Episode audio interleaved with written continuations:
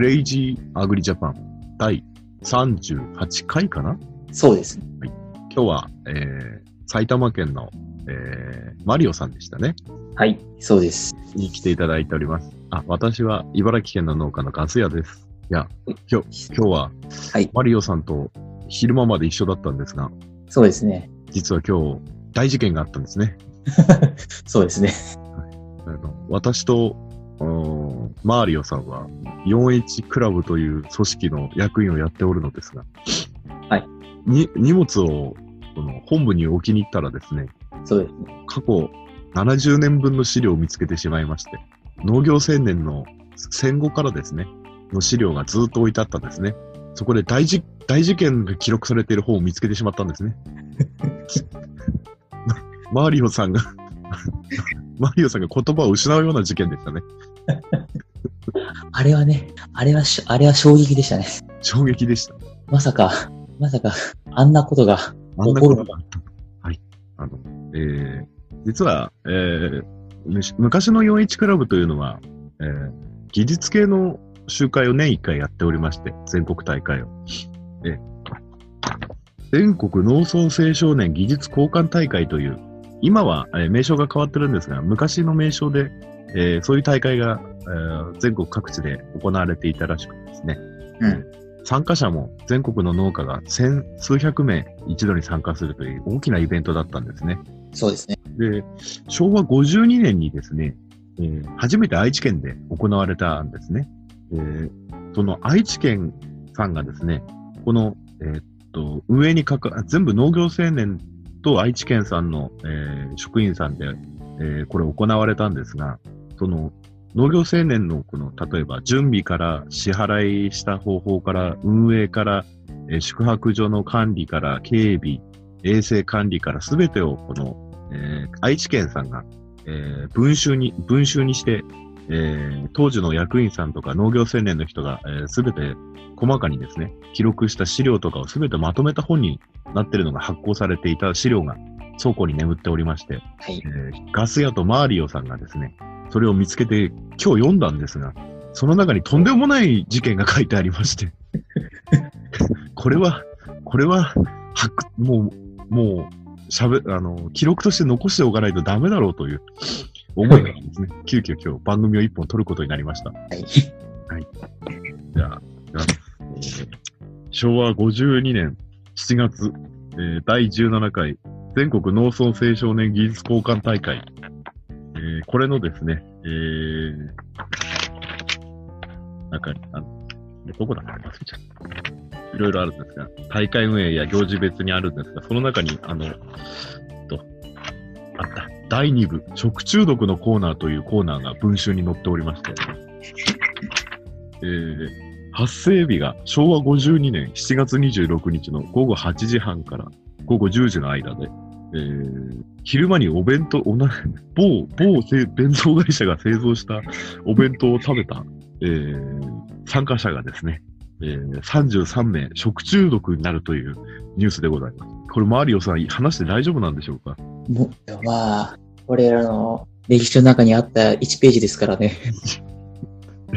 えっと、当時このニュースはですね、えー毎日新聞、朝日新聞、えー中日新聞が紙面で報じておりまして、えーもう当時ですから、あの弁当製造会社の名前まで出てしまってるような事件でして、で原因が、その、うん、お弁当についていたブドウ上級菌が原因で、えー食中毒になったみたいなんですが、えその後に、えー食中毒になった参加者の方々のですね、作文が、えー何名か載ってらっしゃいますので、それをご紹介したいと思います。お願いします。名前はプライバシー保護のため伏せさせていただきます。そうですね。そうそこまではやめときましょう。これは文集で記録に残しているので、多分実行委員が、まあ、まあね、えーえー多分これも、えーで、愛知県の方に先ほど私聞いたんですが、はい。えーやはり聞いてるらしくてですね、おい。やっぱ初日に起こった事件でしたので、千何名来てるんですが、千、千名を超える参加者がいるんですが、はい。中止しようっていう意見があったらしいんですが、うんうんうん。運営側の熱意で開催を続行したらしいです。えーでは、えーえーでは、えー一人目からいきます。じゃあ、ここからは朗読いたしますので。あ、これからそうですね。1、2、3、4、5名、6名、6名ほど朗読したいと思います。お願いいたします。某、某よ、某クラブの、えー K さん、タイトルが食中毒にかかった。どうも腹の調子が変だなぁと思い、5、6回トイレに行ったのです。それが私一人ではなく、34名が食中毒にかかっていたのです。これは大変だなぁと思うことより、交換大会がどうなってしまうのかという思う方が先でした。点滴を打ってる間、天井のシミが何かの形を想像させたり、他の人は今頃大変だろうなと思ったりして、病院はみんなで励まし合っていたのです。そして次の日、田原で寝ているとき、みんなの考えが早く運営に復帰したいと考えているのを知り、嬉しく思い、交換大会をやってよかったと思いました。えー次は、えー T 氏のクラブの、えー S さんですね。タイトルが怖かった食中毒。あれは確かバスでイラコの民宿に向かっている途中だったと思う。朝6時半頃だったか。夕しああ夕方6時半頃だったか。夕食のおにぎりとおかずが配られたんだ。俺腹が減ってたもんで、すぐかぶりついて一つ残らずペロッと食べた。今考えてみると、あの時のおにぎり、ちょっと喉の通りが悪かったように思う。でもあの時はまさか、なんて考えなかったもんで、平気で詰め込んじゃった。午後8時頃民宿に着いた。荷物も下ろし終わり、明日の打ち合わせの時間、夜食が運ばれてきたが、なんだか食べたくない。さあ、打ち合わせを始めよう。こんな時に、一人、二人、腹の調子がおかしいと言い始め、時間が経つにつれ苦しみが激しさを増し、俺はまだこの時は冷静に見ていられた。三人目、四人目となんだか変である。それが五人、六人と続く。俺も急に腹の調子がおかしくなる。連鎖反応みたいな。すぐに治るから黙っていよう。打ち合わせが残ってるし、明日のこともあるし。こんなことを考えながら我慢していた。すると急に吐き気がしてきた。止めようがなくなり、外に飛び出して、前にあったトイレに飛び込んだんだ。みんなにわからないよう。多少楽になったが、また波が打ち寄せてくるようにぐーっと痛みがくる。もうダメだ。俺もいかん。連れてってくれ。車に乗り、病院に向かった。車中でも吐き気が襲ってきた。窓をいっぱいに開け、車の風切る音を顔に受け、必死にこらえて15分。1時間にも思えるほどの15分だった。苦しい。声には出せない。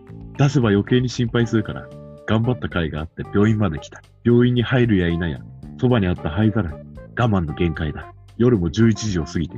治療の方もスムーズにいかないようだ。俺たちは松合椅子の長椅子にゴロッと横になって治療を待っていた。幸い、食中毒にならずに済んだみんなが一生懸命看病してくれた。一睡もせずに毛布を用意したり、治療の補助をしたり、お湯を飲ませたり、それは大変な献身ぶりだった。俺にとっての点滴が、あ初めての体験で少し怖かったが、なんとか無事に終わり、若干ではあるがし、楽になったような気がした。死ぬなんてことを考えもなかったというのは嘘になるけども、もうこれでいけると思った。気が楽になると人のことが気になる。俺たち33人も看病してくれた人たち、暗いところで見ているせいもあって、何か半分半ば病院の、病人のように見える。俺たちが治ったら寝ていてもらおう。その分俺たちが頑張ってやる。それが俺たちのできることだ。ありがとう。あの苦しさ、あの献身的な看病のありがたさを忘れないようにしたい。すごいですね。すごいですね。あと、えー、県の職員さんも、えー、文章を寄せておりますね。えー、名前伏せますが、T さんの文章です。食中毒患者の体験。思えば、昭和52年7月26日の交換大会初日の夜のことである。1日目の行事が終わり、厚みの会場への移動のため、運営いいとバスに乗り行く途中、某業者製造の握り飯弁当を食べた。腹が空いていたので、みんなさぞかし美味しかったであろう。車中では今日は暑かったな、とか、食べながらこれにビールがついていれば、給食係の計画は満点だがな。丸々くんどうだいなど話が出ていた。約2時間かかって、目的地の小石ヶ浜に着き、それぞれの民宿所に着いた。みんなが入浴後、同室の者と当日の行事の話し合いをしている。青年の〇〇くんが腹が痛いので先に休ませてもらいたいというので、衛生看護係に連絡し、シロンをもらい、本人は飲んで寝た。また、引き続いて技術家の〇〇補佐も、僕の、僕も腹の具合が悪いと、そうしている中にお世話をしようとしていた私も気分が悪くなり、なんだか胃のあたりが重苦しくなり、吐き気を催してきた。困ったことになった。先ほど飲んだ牛乳のせいかな。すでに数少ないトイレは満員のようだ。待っていたトイレが開いたのに飛び飛び入り、その後クリスと共に約2時間。外で誰だかわからないが、私のことを探している。今まで騒いでた話し声もだんだん小さく、宿内も静かになったのは夜中の12時頃ではなかったかと思う。少し気分も良くになったので、良くなったので、トイレから出ると、今度は2、3人の青年が、どうだね？大丈夫かね？気分が悪いかね？みんな病院行ったよ。今から行くかね？などというので、その足で青年の車で病院へ行くと、私と同じそうな、私と同じ苦しそうな中毒患者でいっぱい。お前もか、あんたもかね？など、当夜、それらの看護に力添えしてくれたのは、〇〇、〇〇、〇〇のの諸子だった。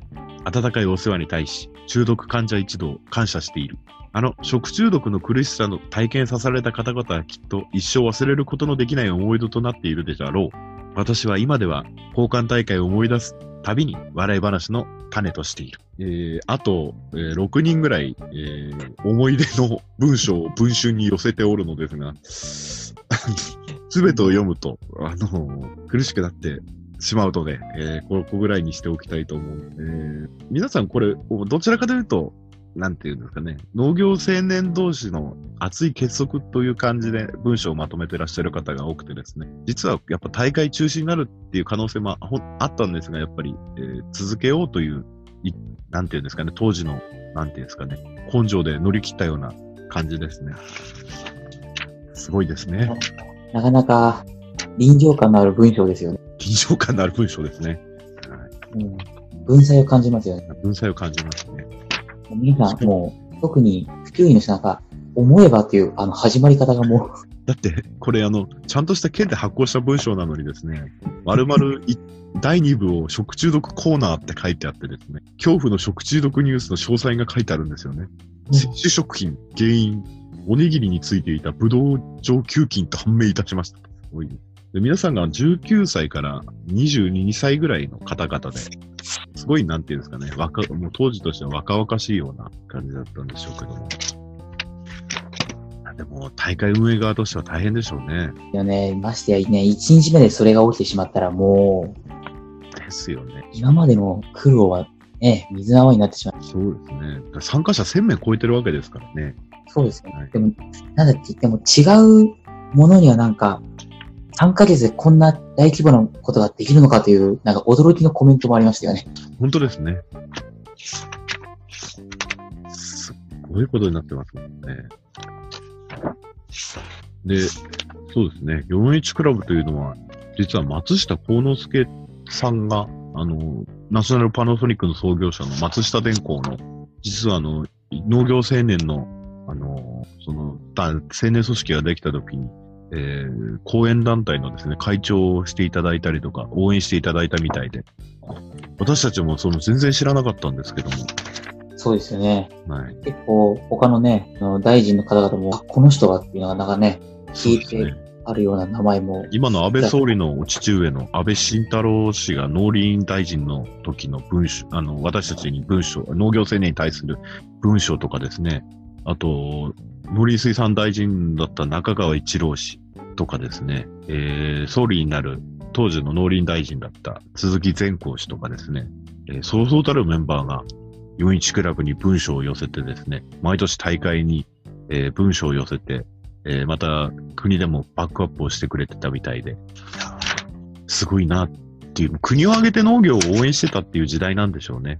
そうですね、もう一番の、なんですかね、これから発展していこうっていう時代の時でしたからね。でこれをすごいんですよね。ちゃんとあの、やり方もすべて文春とかにして、記録も細かに取ってあるんですよね。時代はもう、冊子にさえ、もう、走り書きのメモ書きが書いてあるほどの、すごいですね。いろいろなメモもか、メモも書いてありましたもん。えーこの農業青年の集まり戦後第1回の技術交換大会の記録集の第1回が島根県が始まりみたいで。で、技術系は島根県が第1回なんですけども、農業青年がこう一度に返すっていうのは松下幸之助氏とかの講演があって、実は宮崎県らしい、あ、大分県らしいですね。大分ですか？大分。1961年島根県。はいその記録まで細かく残ってます。本当にガリバン釣りの資料で。私資料借りてきちゃったんですけど、今日。60年分。なかなかの、なかなかの重さでしたもんね。なかなかな重さでした。これ国会図書館にもないですからね、これね。多分日本で一部しかないですよ。全州揃ってるって本当、あそこの、もう、しかなかったからね。そうですね。その時行われてたのが、この時代はあれですもんね。えー、時代が起きたこと。ブレジネフ書記長が、ブリジネフさんが書記長になり、サダと訪問、歴史的話題、カーター政権発足、西ドイツ過激化テロに屈折。すごいですね。王貞治756号ホームラン。円高ショック、不況に追い打ち、日本赤軍また乗っ取り。すごい時代ですよ、やはり。うん。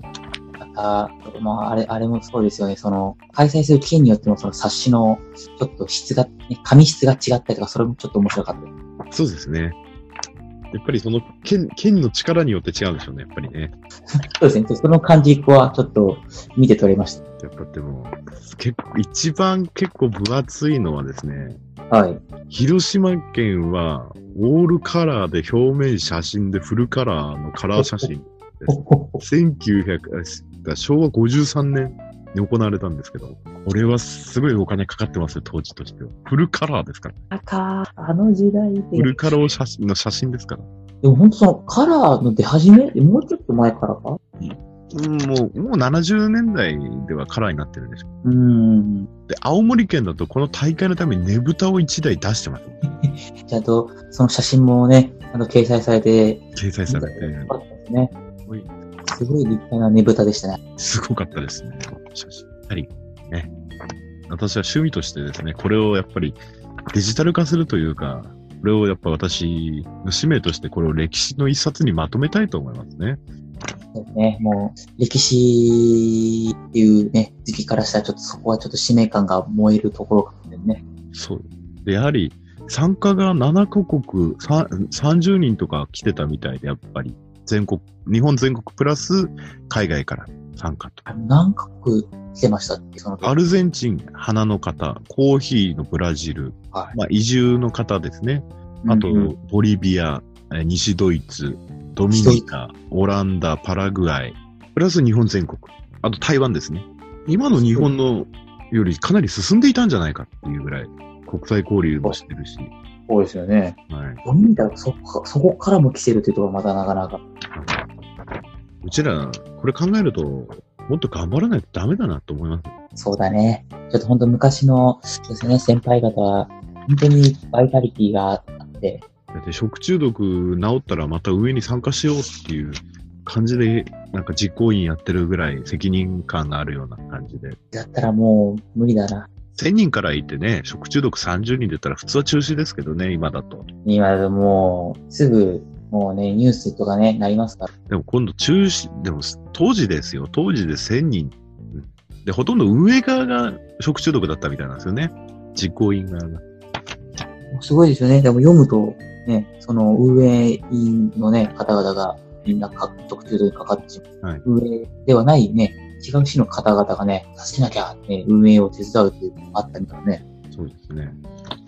毎年、まあ、途中で上がってしまうんですけど、日本41協会っていう社団法人があって、途中から松下幸之助さんが会長になるんですけど、毎年文章を出しててくれて、これなんてね、当時の19、18歳から22歳の間ぐらいしの大しか参加資格なかった大会なんで、ね、松下幸之助さんがわざわざ毎年農業青年に言葉をかけていたっていうのも新しい発見ですしね。そうですよね。また一部ね、その、その、送られる、その、送れた言葉にもね、なかなか読むと、すごい心に響くようなのもありました。いはい。ここに響くね。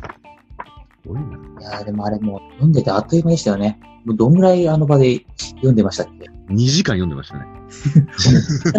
黙々と読み続け、何かすごいことがあると、まだまだありますから。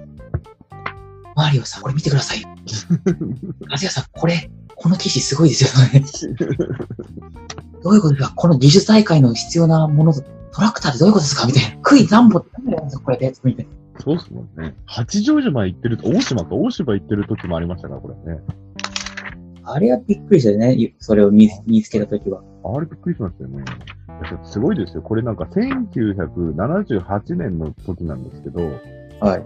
えー祝辞、二度で立つ、あの、東京都知事ですね。そうそう。八丈島だ。八丈島にようこそ。びっくりだよね。もうそんなね、あんな離島のとこでやれると思うと、ちょっと今度そこでもやってみたいねってなっちゃいますよね。やってみたいです。何かあと他にありましたか？はい何かあと他にありましたか？うん昭和45年のやつを見てるんですけど、どこだっけあ、あった。はでは、じゃあガス屋さん。いはい。っていうその、ね昔のその冊子を読んでいて、今なんか、現代その悩んでいるような問題が、案外そうこの冊子の中に答えがあったりね。ありました。あの、60年前、50年前と悩んでることは一緒なんだな。それもちょっとびっくりです。何も変わってないんだなっていう。あれ？俺ら、どうしたんだってなりますよね。私たちは何も学んでいないのかってなってしまなってしまいます。今も会議とかで悩むことも答えがもう出てたんだみたいな。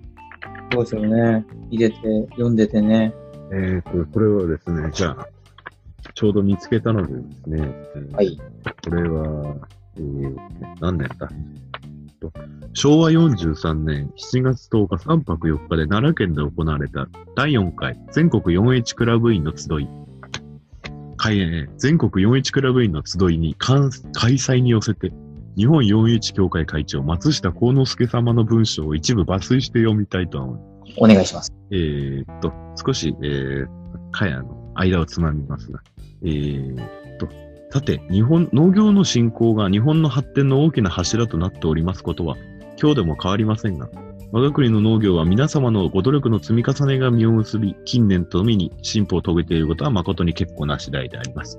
しかし、これからの農業を考えますとき、他の産業、あるいは日本国全体の発展と歩調を合わせつつ、それを進行させるためには、農業技術の向上をもとより経営規模、生産方式、農産物の価格、そして流通面といろいろ問題に強力にして適切な施策が必要でありましょう。このため特に大切なことは農業に携わっておられる皆様が農業経営者としての心構えを持っておられるかどういうことかでありましょう。私は常々経営者としての心構えは自立自衛の強い信念と広く社会に貢献しなければならないという精神を絶えず持ち続けることであると思います。このようなことは農業経営の場合にも相通ずるものがあると信じております。これを力強く実現していくために 4H クラブ員の皆様におかれては、その活動を通じてクラブ員の自発的な意思と行動で体得することに心がけておられ、言い換えると自分で自分を厳しい環境のもとにおいて教育しておられるということになり、誠に強い限りと申します、申せましょう。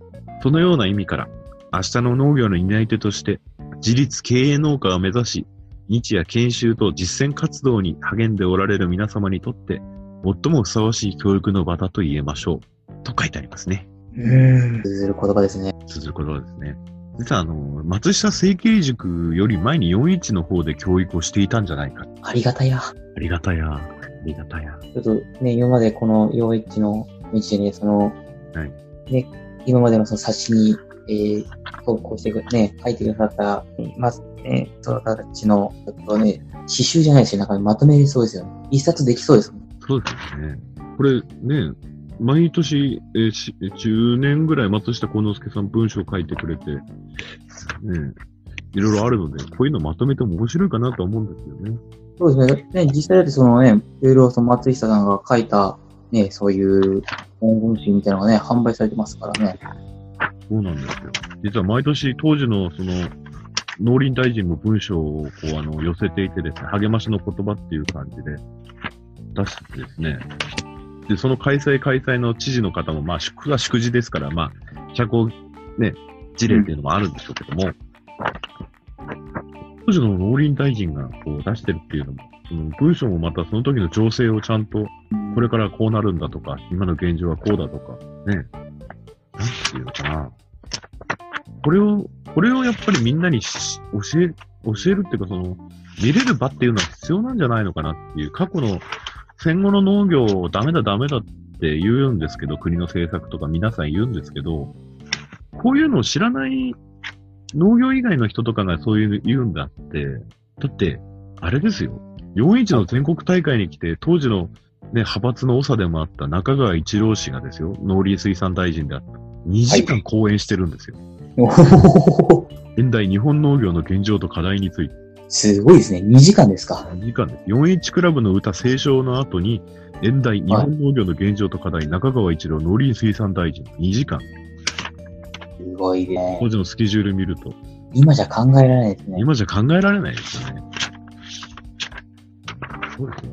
で、その後船に乗って八丈島にみんなで研修しに行ってるんですよ、1400メートル。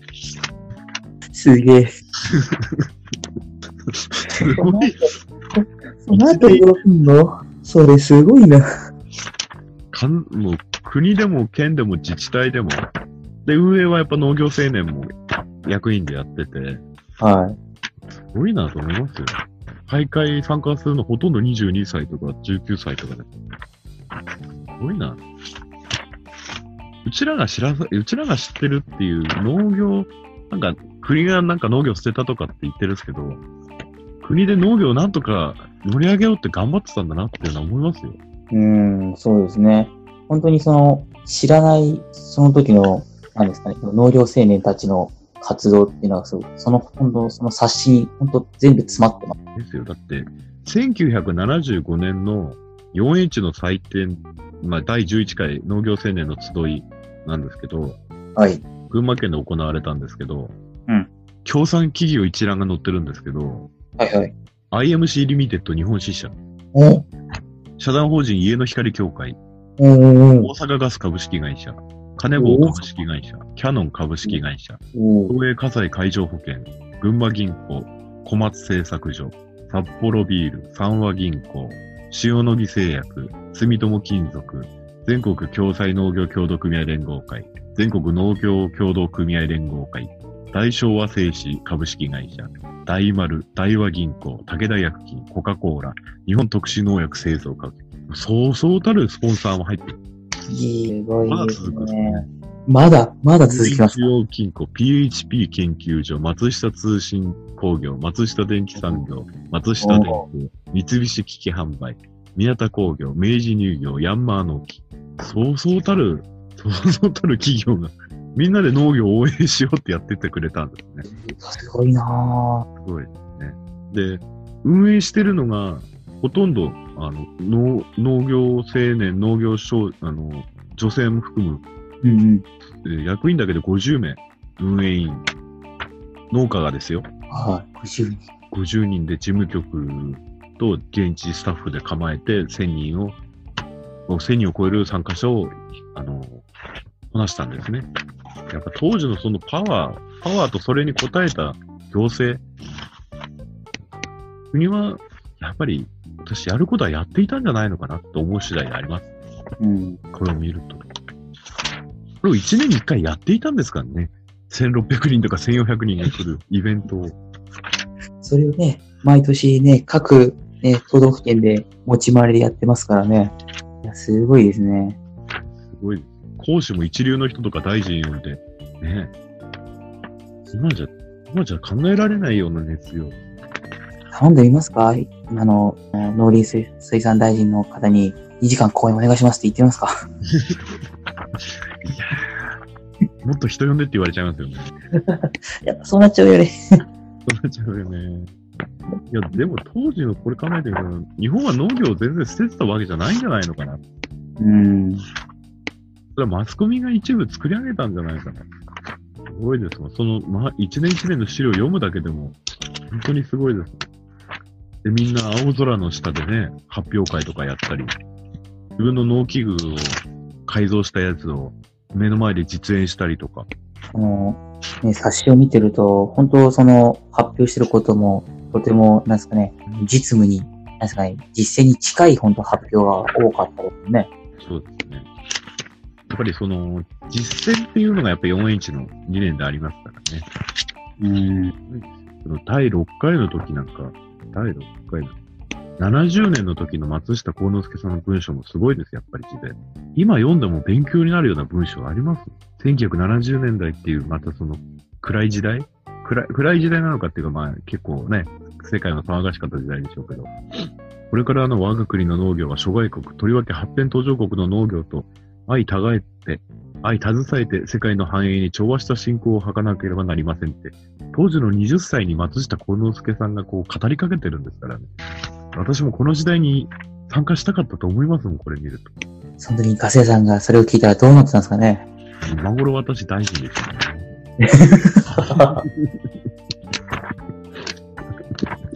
そう、私大臣でしょ。ガセや大臣が。学生大臣ですよ。日本の農業はどっちへ行ったんですかもうあれですよ。無人ですよ、無人。今頃無人です。いち早く。なんか今日のラジオは本当にマニアックになってしまいましたけど。いやーでもこれは聞いてね、損がないような内容だと思いますよね。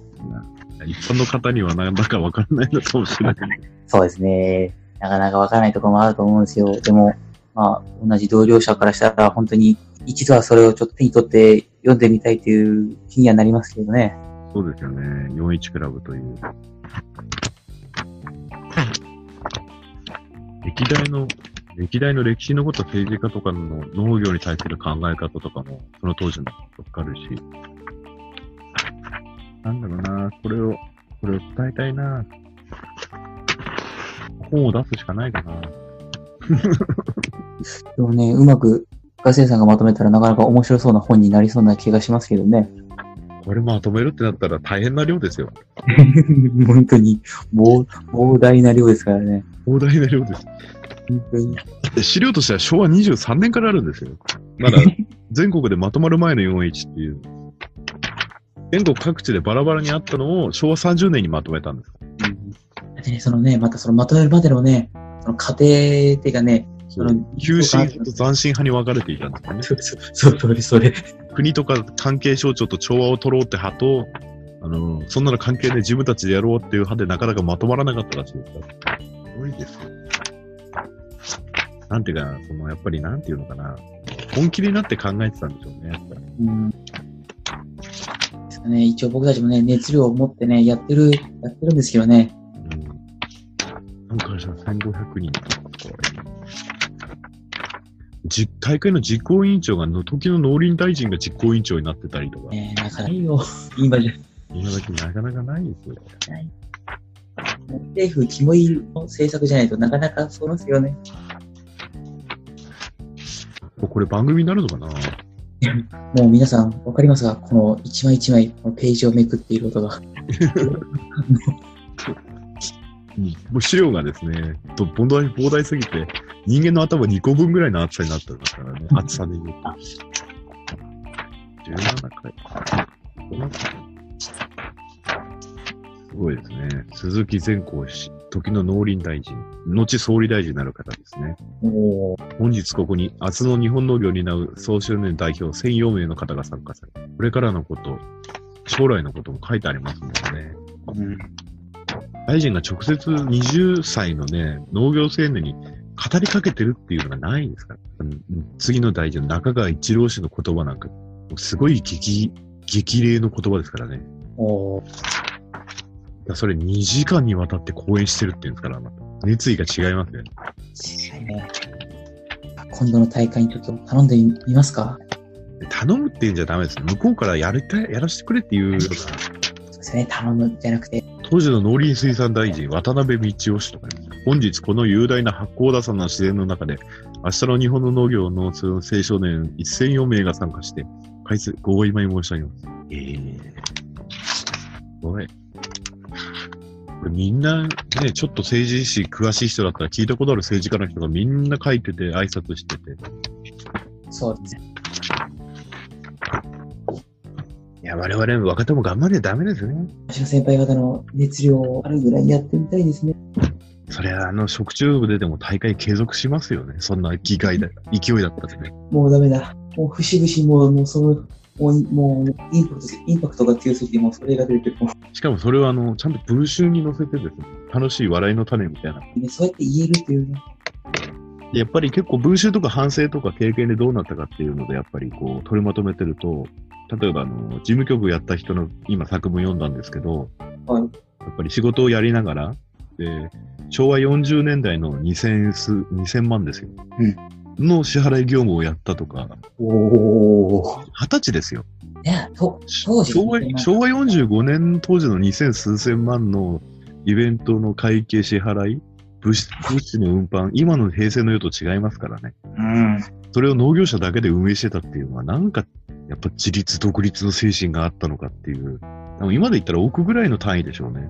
えー2000数千万です。もうそこまで奥まで行っちゃうよね。これをやったっつうんですからね。計画からみんなややらされてみたいな書いてあって。いや今の60代、70代で 4H 入ってた方っていうのはすごかったんだなと思いますよ。や、それをやってたんですからね。いや、今日はなんか、の、なんですかね、干渉に浸ってしまった回になってしまいましたが、いや、偉大な農業の先輩方の偉業をですね、何十年にもわたって白を追いかけてしまったせいで、いや、私たちがやってることがまだまだなんだなと痛感させられた一日でございます。そうですね。いい勉強になりましたね。いい勉強になりました。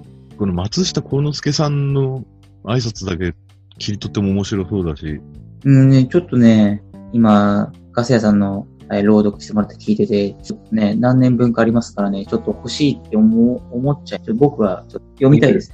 で資料が現像してるのが俺が今家に持ち込んでいる一部しかないんですからね、その各年代のやつ。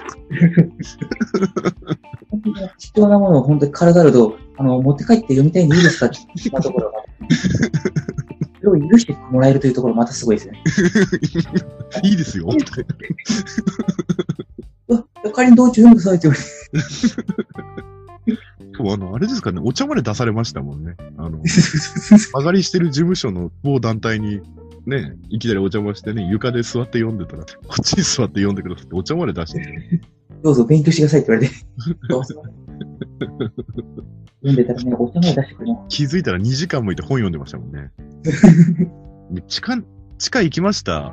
マリオさんは。行きました、地下。地下倉庫。行きました。地下倉庫行きましたよ。あれ、上のロッカーの書類の日じゃないでしょいや、火じゃないです。でしょ？いや、すごかったですよ。もう一面、全部もう、歴代っていうかもう昔からのもういろんな総会しろいろいろ全部ありましたから。ですよね。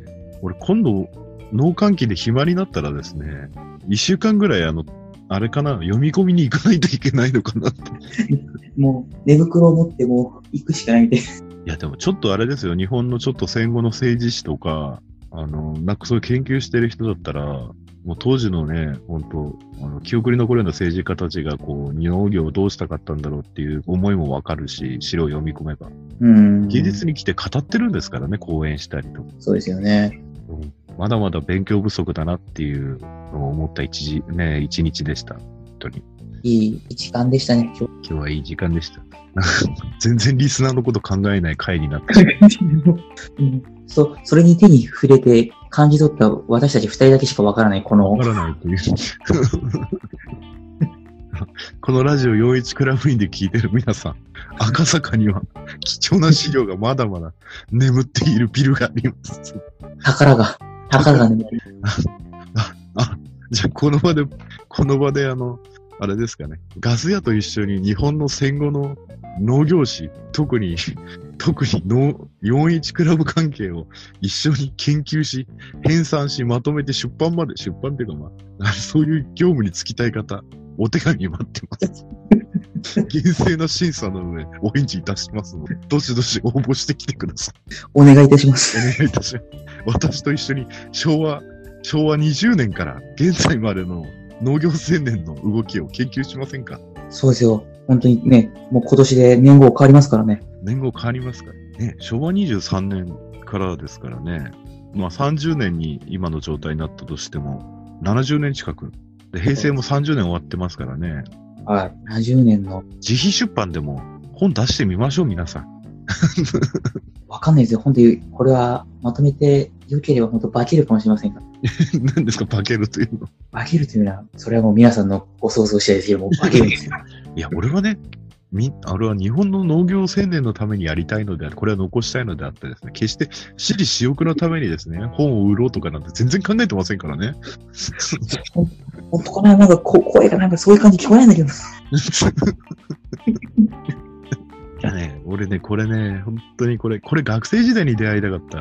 あーでもこれで論文書きたいもん。あ、でもね、書けるよ、本当に。それ今だ。これ、論文、学生だったら論文書けるよ、本当俺、大学3年ぐらいに会いたかった、これ。今からでも論文書きたいもん、これ。うん。でもね、今のいいんじゃ、今の言ってるいいんじゃ書けないしね。書けないし、書けないね。いやー、これなんとかしてね、同志を、同志を増やしてですね、一大、はい。一大、一大、一大、一大、四一歴史史じゃなくてなんだろう。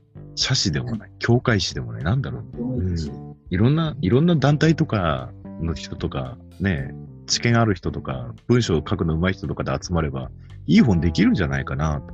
なんか、ご興味ある方、連絡待ってます。一緒に何かやり遂げませんか？あマーリオさんはもうあれですからね。まあ、あのチーム局長ですからね。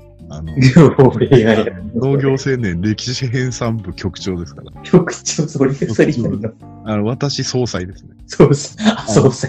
農業青年歴史部総裁。ガセさん、ガセさんが総裁です。総裁。いや、でも結構面白いと思いますよ。農業のその歴史とかに興味ある方、あの趣味の範囲内でも別に協力できる方でもいいので、まあ、これやって私の青年、青春時代終わりかなと思う、捧げてもいいかな。いでもいいものを今日出会った。や、俺私数日で30なんですけど、おーおー1、2年これで捧げてもいいかなと思うんですよね。それでもう農業青年としての、あの一一生のうちの農業青年としての区切りは終わりにしたいな。いや、本当農業青年としての、うん、やりたいことって最後これかなと思います。いや、だってもうこれ、あとちね、うん、中年35になったら多分できないと思うんですよ。もう頭もついてこないし、多分仕事の状況も許さないと思うんです。ね。動ける今のうちかな。またそういう資料に触れるポジションにいるっていうのも恵まれてる状況かなとは思ってるの今の、この時が一番いいタイミングなのかもしれませんね、ガセ屋さん。ほんとたまたまね、うん巡り合わせがあっただけで。本当そうですよね。本当なんか、日なしにちょっとね、行ってみて、読んでみようかっていう、本当の軽い気持ちで行ったのが、まさかね、ここまでっていう感じでしたから。ですね。読めば読むほど、もう帰りの電車も2時間ずっと読んでました。読めちゃうよね。めっちゃ、ほんと読めちゃう。ページ数にしたら1万ページぐらいあるですからね。フォルダ1冊で。そのフォルダ2冊持ってきたっすからね、俺ね。なぜ、なぜ一冊じゃなかったの？俺びっくりしました。二冊持って帰るのと思って。一冊じゃないんだと思って。だって、戻すかと思ったらもう一冊引き、引き抜くからさ、え？と。だってフォルダ1冊でだいたい20年分なんですよね。うんうん。20年分のその資料、もうけ予算額から参加者から時期あった出来事から、うんで、その後のし大会当日のしおりから、大会終わった後の振り返りの反省会の資料から、それ20年分ですよ、一つのフォルダで。やばいっすね、これね。これは研究する余地がある。なんか、よく大学とかでこの古文書とか研究する人の気持ちわかりますもん。うーん。まだ農業のそういう、なんていうんですか、研究する人ってなかなかいないから、やってみるの面白い。ということで、クレイジーアグリジャパン歴史部、歴史部じゃない、クレイジーアグリジャパン歴史研究会が発足いたしましたので、あの、皆様よろしくお願いいたしまお願いします。随時募集してますので、皆さん、す。よろしくお願いいたします。お願いいたします。では、夜も更けてまいりましたので、えー、実はですね、えーコーナーが変わりましたんですよ、マーリオさん。あれ？変わりましたっけ？はい。あの今日の一問一答、あ、そうだった。そうだ。はい。なんですけど、はい。何か農家豆知識ございますか？豆知識。豆知識か。だね。どういう、どういう系があったかな？豆知識だもんね。今は、あの、ツイッターで一問一答みたいなやつのコーナーやってるんです。はいはい。今日は挙げたのは、あれですね。あと確定申告の期限守らないとどうなるのっていう のツイッターでつぶやいたの。ど あ、じゃあこれでいいどうなるそれ行きましょう。どうなるんですか？ちょっと僕もそこはちょっと、なかなか、あの、ちゃんと出してるものなんで、それ過ぎたことないんで、どうなるんですか？はい。青色申告の場合、えー2年連続で3月15日を守らないと、確青色申告をあのー取り消されます。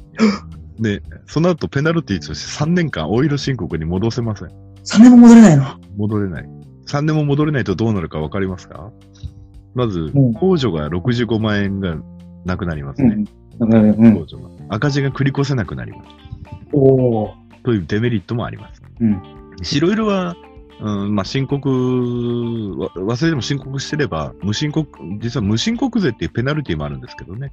はいはいはいはい。申告しなかったっていうペナルティもあるんですけど、うんまあ、それは、まあ、あの、税金に、あの、遅延損が、遅延金がつく、ついたり、延滞す税がついたりするんですけど、うんまたそれもあの、自己申告するか、税務署が指摘するかで全然変わってきますので、うん。50万円未満の無申告が発見したら15%加算。あ、で、100万円以上で20%加算されます。はさ、はい。で、自分で申告すると5%です。おー。